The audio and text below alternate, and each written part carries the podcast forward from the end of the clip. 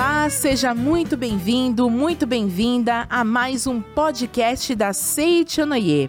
Eu sou a preletora Daniela Cristina Seguesse e estarei com vocês nesse podcast com o tema Empatia, as quatro mentes imensuráveis de Buda. O livro-texto que nós vamos utilizar para estudar um pouquinho sobre esse assunto é o Reconstruindo a Vida Humana, de autoria do Sagrado Mestre Masaharu Taniguchi. Esse e outros livros, todos os demais livros da Seiichi Noye, estão disponíveis através da nossa livraria virtual no endereço www.livrariasni.org.br.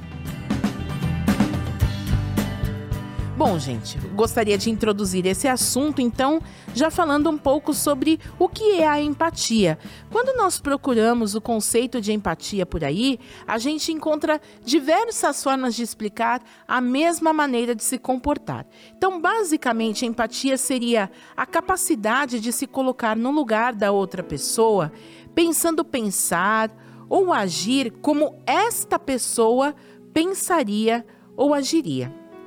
Em outras palavras, empatia não é se colocar no lugar do outro com o meu ponto de vista, mas sim com o ponto de vista dele.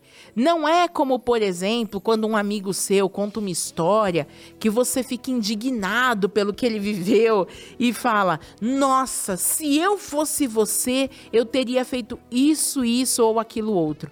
Quando a gente diz se eu fosse você, eu teria feito, isso não é empatia.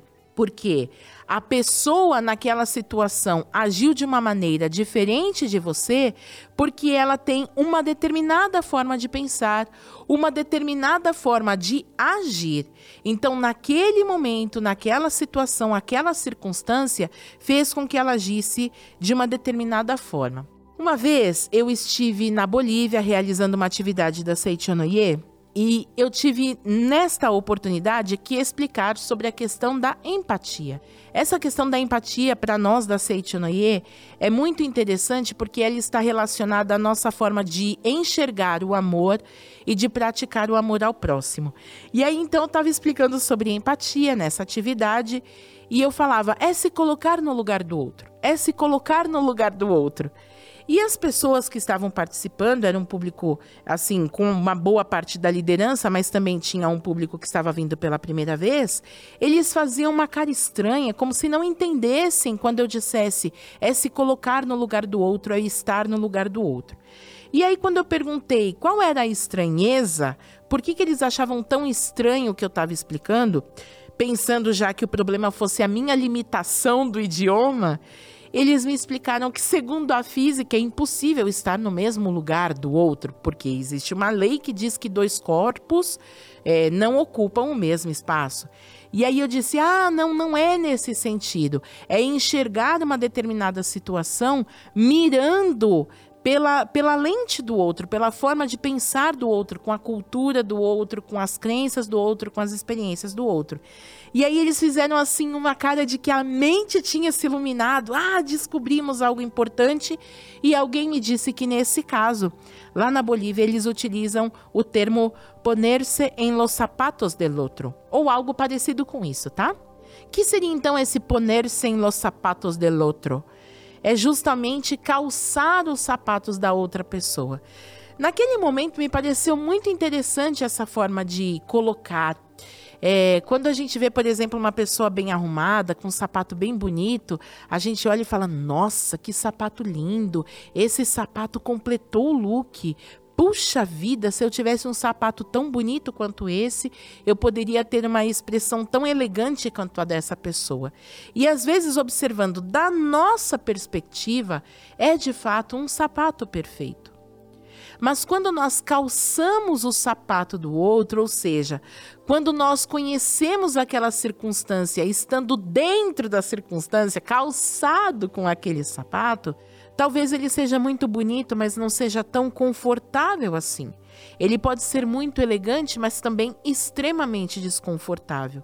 Então me chamou a atenção essa forma de interpretar que seria justamente Ok, você não vai só estar nesse lugar, mas você vai estar neste lugar passando pelas situações que eu estou passando. Aí sim é a verdadeira empatia. É, existe uma senhora chamada Teresa Weissman. Ela é especialista em enfermagem e ela detalhou, ela apresentou quatro características importantíssimas para as pessoas que trabalham nas profissões que necessitam de empatia. A primeira dessas características é a tomada de perspectiva. E ela diz então que é necessário ver as coisas, ver as situações, os relacionamentos sob a perspectiva dessa outra pessoa, ou seja, reconhecer a perspectiva dessa pessoa como sendo a verdade dela. Esse é o primeiro ponto. Talvez já esteja aí dentro do que a gente tinha falado, que é o colocar-se no lugar da outra pessoa, pensando ou agindo como ela pensaria ou agiria. O segundo ponto, a segunda característica importante, seria justamente o não fazer julgamentos.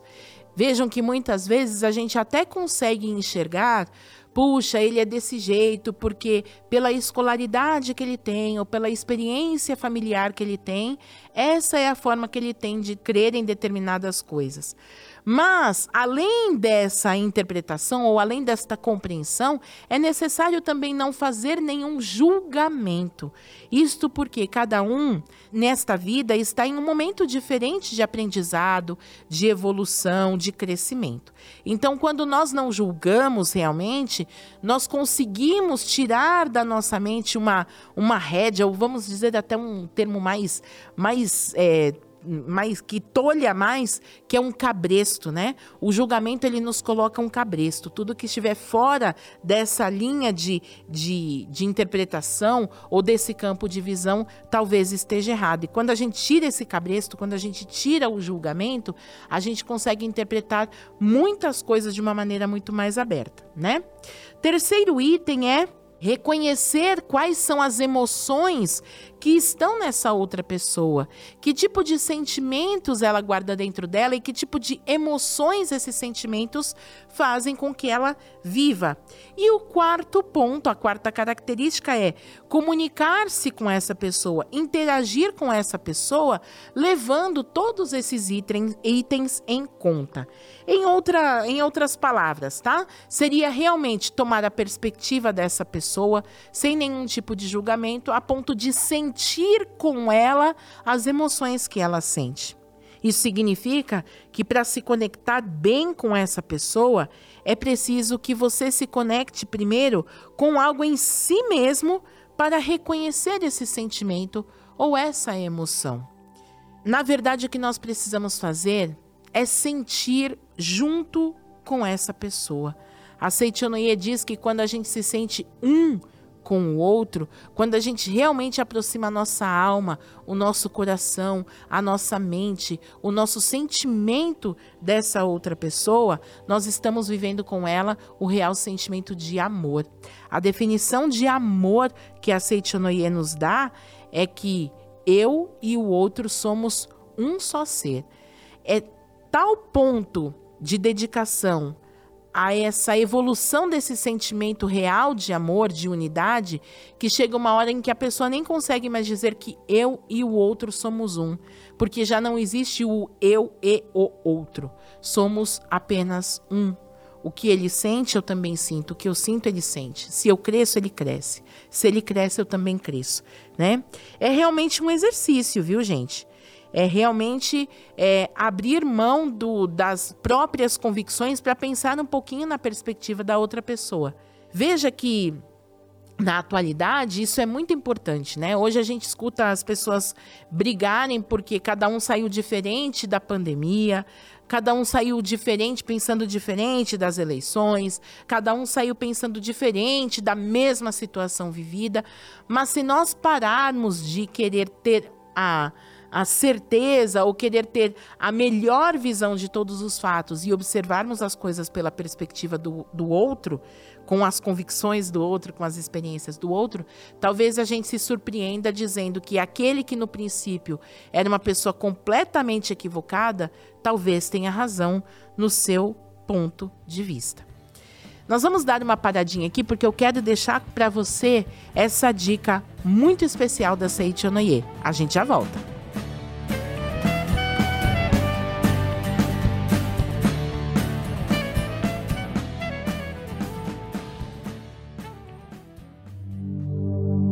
Você quer descobrir mais sobre a meditação Shinsokan? O mais novo lançamento da Seicho Noye vai te ajudar a conhecer melhor essa prática tão fundamental em nosso dia a dia, que vai te levar a descobrir o seu tesouro interior e manifestar o ser divino que você é. Esse é o livro Meditação Shinsokan Ver e Contemplar Deus, com a história da meditação, explicações detalhadas, guias práticos e relatos de experiência. É uma leitura ideal para qualquer um que busque uma vida mais feliz. Adquira já o seu em nossa livraria virtual www.livrariasni.org.br o link também está na descrição deste podcast. Muito obrigado.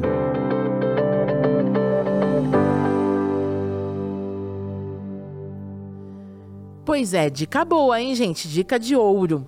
E já que a gente está falando então dessa questão da questão da perspectiva e que realmente para nós entendermos o sentimento do outro, muitas vezes nós temos que fazer um mergulho na nossa própria alma, às vezes encontrando na nossa alma os pontos de vulnerabilidade para conseguir entender o quanto, o peso que as coisas têm para as outras pessoas.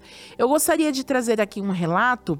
Ele não está no livro, no livro texto que a gente já vai ler daqui a pouquinho uns pedacinhos. Ele está em outro livro da Chamado Princípio Básico da Felicidade, que também é de autoria do Sagrado Mestre Masaharu Taniguchi e também está disponível na nossa livraria virtual no www.livrariasni.org.br. Esse livro, ele traz assim, de muitas formas, é, diferentes, né, de muitas maneiras diferentes, de, muitas, de muitos níveis diferentes, a, a forma que nós podemos colocar na vida prática a bondade, o amor ao próximo para viver de fato a felicidade.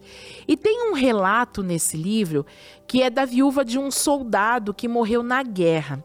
Essa viúva, ela tinha ficado muito triste desde que ela recebeu a notícia de que o marido tinha falecido em combate.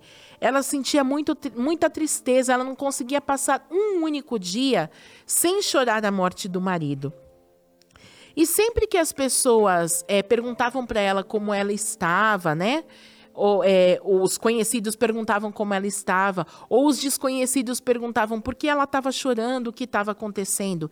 E quando ela dizia que tinha perdido o marido na guerra, as pessoas diziam para ela que ela deveria se orgulhar por ter é, um marido né, que morreu como um herói, defendendo a pátria, defendendo um ideal. De fato, as pessoas que diziam isso também tinham, é, dentro do seu nível de compreensão, um carinho com essa pessoa para dizer: olha, ao invés de focar na tristeza da perda, foque no fato de ele não ser uma pessoa qualquer, de ele ter é, realmente vivido bravamente, ter morrido bravamente. Mas a verdade, gente, é que mesmo que as pessoas tentassem apontar esse aspe esses aspectos maravilhosos do esposo, ela só conseguia sentir tristeza e ela sempre chorava. Daí um dia, participando de uma atividade da Seichonoye, essa senhora, ela perguntou para o sagrado mestre Masaharu Taniguchi é, por que, que ela sentia tanta tristeza, embora ela soubesse que deveria sentir orgulho pelo marido. E aí, então, é, ouvindo essa história, né, a professora Teruco, que participava dessa atividade, ela disse para essa senhora, né? Ela disse lá diante do público: Puxa, se é tão difícil assim focar na, na, na, braveza, né? Na bravura do seu marido, braveza não, na bravura do seu marido. Então foque em outros aspectos felizes que a senhora viveu com ele. A senhora tem filhos desse relacionamento? E ela disse que sim. Então a professora Teruco disse: Então foque nos filhos, que é a felicidade que ainda está ao seu redor. Talvez isso alegre um pouco a sua alma. E aí, gente, tinha uma senhora participando dessa atividade e essa outra senhora, então, tomando a palavra, disse: Olha, é, eu entendo que tenha amor também na sua orientação, assim como das outras pessoas que conversam com ela, mas a verdade é que a senhora não sabe a dor que ela está sentindo. Eu também passei pela experiência da perda de um filho e não importava o que as pessoas dissessem do meu filho, nem aqueles que achavam ele uma boa pessoa que diziam, mas pelo menos ele foi um filho maravilhoso, então é, fique feliz por isso, ou mesmo as pessoas que não gostavam do meu filho e diziam, ai, ainda bem que o filho faleceu, porque ele ia te dar muito mais trabalho se ele tivesse vivido mais tempo.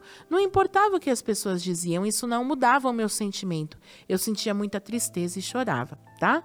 Vejam que essa senhora, no momento em que ela buscou um ponto de vulnerabilidade na própria alma, ela conseguiu aproximar o coração dessa outra senhora que tinha ficado viúva. Ela entendeu o tamanho da dor, ela viu a perspectiva da outra pessoa, justamente por ter vivido uma situação semelhante. Talvez na hora de nós. É, exercitarmos a empatia, nós tenhamos em mente o seguinte: ah, mas eu nunca vivi exatamente essa experiência, por isso eu não consigo ter esse ponto de vista. Mas às vezes, não ter vivido aquela experiência, né, é, pode dar para nós uma outra forma de viver a, a empatia. Talvez a gente não possa dizer, ah, eu sei exatamente o que você está sentindo.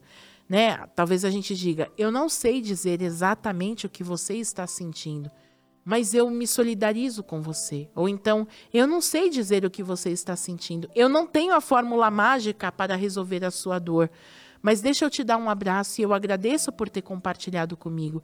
Nem sempre a pessoa que nos busca para viver com ela a empatia esteja querendo receber uma frase mágica que mude uma situação ruim ou então que enalteça uma situação boa. Talvez ela só esteja querendo que a gente diga para ela: Puxa vida, obrigado por ter compartilhado comigo, sendo bom ou ruim, tá?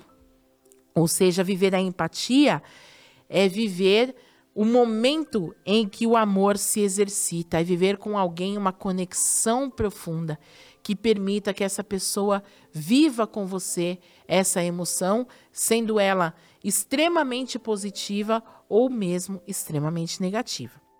Sobre a empatia, gente, sobre esse, essa, esse sentimento de união, sobre viver com alguém uma determinada situação, o cristianismo já nos ensinou. Né? O maior ensinamento do cristianismo foi aquele deixado por Jesus Cristo na cruz. Né? Jesus Cristo amou tanto o seu semelhante que ele foi capaz de dar a sua própria vida para a remissão do pecado dos demais. Né? Então, o que, que é o verdadeiro ensinamento do cristianismo? É amar tanto o próximo a ponto de dar por ele a própria vida, mesmo que esse próximo não seja a melhor pessoa do mundo com você, mesmo que esse próximo nem tenha se dado conta né, da grandiosidade do seu ato, tá? E o budismo, gente, já que a gente falou de como é viver a empatia no cristianismo, eu gostaria então falar sobre viver a empatia no budismo, né? Por isso que a gente falou que o tema de hoje era empatia, as quatro mentes imensuráveis de Buda, é porque o cristianismo ele não usa esse termo amor justamente para não confundir com a possibilidade daquele amor passional. Eu amo tanto que quero para mim. Eu amo tanto que o outro vira um objeto para mim, tá? E aí, então, o professor Masaharu Taniguchi, no livro Reconstruindo a Vida Humana, página 101, escreve que amor verdadeiro, em geral, é algo semelhante à misericórdia. Olha só. Quem é misericordioso sente piedade ao ver a infelicidade do outro e deseja livrá-lo dessa infelicidade. Ou seja, ele assimila a tristeza do outro e sente como se fosse a sua própria tristeza. Ele assimila a dor do outro e sente como se fosse a sua própria dor, tá? Quando a gente fala de quatro mentes imensuráveis, talvez em algumas obras da Seichonoye, dependendo da época que foram traduzidas, agora nós estamos utilizando padronizadamente o termo quatro mentes imensuráveis nas, nas traduções atuais. Mas se a sua versão de um livro for antiga, vai aparecer aí talvez como quatro virtudes infinitas, ou, se ou imensuráveis, ou se você for procurar é, em livros ou obras budistas, talvez você encontre como quatro corações imensuráveis. Isso se refere a postura, né? Posturas imensuráveis ou sentimentos realmente bons que fazem promover então o amor ao próximo. Então, o primeiro deles, como disse o Sagrado Mestre aqui, é ter o coração misericordioso de quem sente piedade ao sentir a infelicidade de outra pessoa. Quando a gente vê alguém sofrendo, se nós formos viver na prática essas quatro mentes mensuráveis, o primeiro sentimento que a gente tem é de querer eliminar aquele sofrimento, não é assim? Por exemplo, quem tem um filho, esse filho adoece de alguma forma. Por exemplo, numa determinada noite, ele fica com febre e começa a passar mal por causa da febre. Quem tem esse profundo amor pelo filho, os pais têm profundo amor pelo filho, né? Os pais têm vontade de tirar a febre, aquela dor, aquele sofrimento do filho com a própria mão, mesmo que significasse, ó, eu vou tirar do meu filho e vou colocar no meu próprio corpo, não é verdade? Então isso é um amor tão profundo a ponto de sentir essa piedade, esse desejo de remover o sentimento do outro. Então, o primeiro sentimento búdico, né, a primeira mente mensurável, o primeiro coração, enfim, infinito é justamente o da piedade, o desejo de remover o sofrimento do outro. E o segundo sentimento búdico é não apenas remover, que é o primeiro, mas realmente proporcionar o conforto para essa pessoa. Ou seja, é praticar a caridade. Eu tiro do outro o sofrimento e dou para ele algo confortável em substituição àquele sofrimento. Então, se a pessoa por exemplo, tem fome, né? Então eu vou tirar esse sofrimento de fome, dando para ela o conforto como um gostoso prato de comida, aquele prato que eu mesmo comeria, né? Isso é a caridade infinita, ou seja, eu vou te, eu primeiro, piedade, eu vou tirar o sofrimento. Segundo, a caridade, eu vou proporcionar o conforto. E qual seria então o terceiro sentimento, ou a terceira postura? É a alegria infinita, ou seja, é sentir que a alegria do próximo é a minha própria alegria. A felicidade do próximo é a minha própria felicidade. A conquista do próximo é a minha própria conquista. E aí o professor escreve aqui no mesmo livro, Reconstruindo a Vida Humana, ainda na página 101, o seguinte: ver a felicidade alheia e sentir inveja, pensar que tem prejuízo quando outra pessoa tem mais lucro do que você, achar que a sua posição se rebaixa quando outra pessoa consegue mais sucesso que você, isso tudo é ciúme e não é amor. Quem ama verdadeiramente consegue se alegrar com a felicidade alheia, ou seja, só quando olhar o sucesso alheio e sentir-se feliz como se fosse sucesso de si próprio ou do seu próprio filho, é que você poderá considerar que está amando verdadeiramente o próximo. Então, por exemplo, se você tem o desejo de comprar uma casa, né? E aí você vê que o vizinho conseguiu comprar uma casa, ao invés de pensar, puxa vida, que droga, por que, que dá tudo certo para os outros e para mim ainda não? Fique feliz pelo próximo pensando, Puxa, que alegria! O vizinho já conseguiu comprar uma casa. Com certeza eles devem, eles devem estar muito felizes. A família dele deve estar muito feliz. Ah, que alegria! Ah, quando for a minha vez também vai ser assim maravilhoso. Nossa, que bom, que bom. Isso é viver realmente o amor ao próximo. Ou seja, eu tiro dele o sofrimento, eu, pro, eu promovo para ele o conforto. Quando ele fica feliz, eu também fico feliz. E aí vem, gente, a quarta mente mensurável, o, quatro, o quarto coração infinito, o quarto sentimento búdico, que talvez seja o mais desafiador de todos. Sagrado Mestre escreve na página 102: o que completa as quatro virtudes infinitas, as quatro mentes imensuráveis, os quatro corações imensuráveis, os quatro sentimentos búdicos Tchan, tchan, tchan, tchan. É o desprendimento, a abnegação. Ou seja, essa é a última virtude. E é também o ato de amor mais difícil de realizar. Normalmente, quando nós amamos, nós desejamos ter perto de nós a pessoa que nós amamos, mas a virtude do desprendimento, da abnegação, solta a pessoa amada justamente porque a ama. Olha só, né? Então, como eu dei aqui o exemplo do filho, Quem ama o filho não quer que o filho sofra, deseja remover o sofrimento do filho, dar o máximo de conforto para ele, fica feliz todas as vezes que o filho tem uma conquista, mas também precisa exercitar a abnegação, o desprendimento, o desapego, ou seja, por mais que eu ame meu filho, por mais que eu vislumbre um caminho maravilhoso para ele, eu preciso compreender que ele próprio é que vai decidir o próprio caminho e muitas vezes nessa decisão as coisas não vão acontecer exatamente como eu esperava. Quem ama o pássaro não prende o pássaro na gaiola. Quem ama o filho não força as decisões do filho. Quem ama o próximo não perde a paciência com ele por ele estar em outro momento e ter um outro entendimento da vida. Então, o que nós precisamos entender, que eu gostaria de fechar aqui com vocês essa linha de raciocínio, é o nosso papel em realizar a empatia, em praticar o amor ao próximo, é realmente tirar dele o sofrimento e deixar que ele fique confortável, vibrar com as conquistas dele, mas entender que ajudando, por mais que a gente tenha ajudado, colaborado para essa pessoa, ainda é dela a oportunidade de cuidar da própria vida, ou seja, são as decisões dela que são importantes no curso de vida dela, ou seja, praticar o desapego. E se mais uma vez essa pessoa precisar da nossa ajuda, não é virar as costas e dizer eu te ajudei, mas você não seguiu o que eu disse, é mais uma vez enxergar sob a perspectiva dela, tirar o sofrimento, dar o conforto, ficar feliz por ela e deixar que ela siga os próprios passos durante toda a vida, quantas vezes forem necessárias. Nós vamos encerrar essa conversa de hoje, esse nosso podcast, fazendo uma oração que se encontra no livro Minhas Orações, também disponível na nossa livraria virtual, que está na página 136, que se chama Oração para Iluminar a Humanidade. E ela diz o seguinte: O amor de Deus flui para o meu interior e preenche todo o meu ser, que neste momento resplandece intensamente propaga a vibração de amor a toda a humanidade, abençoando-a.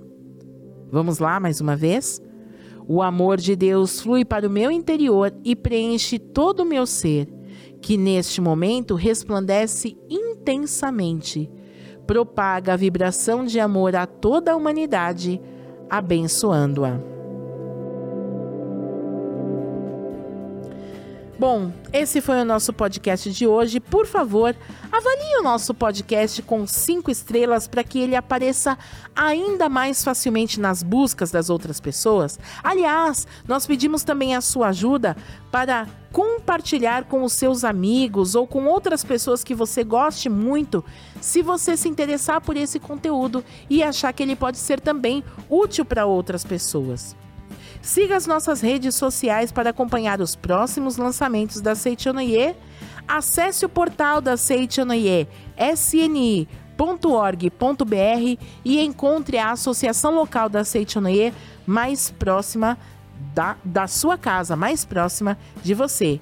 Todos esses links estão na descrição desse episódio. Eu agradeço a cada um de vocês. Vamos viver profundamente o amor ao próximo, vivendo na prática a empatia. Até a próxima. Muito obrigada!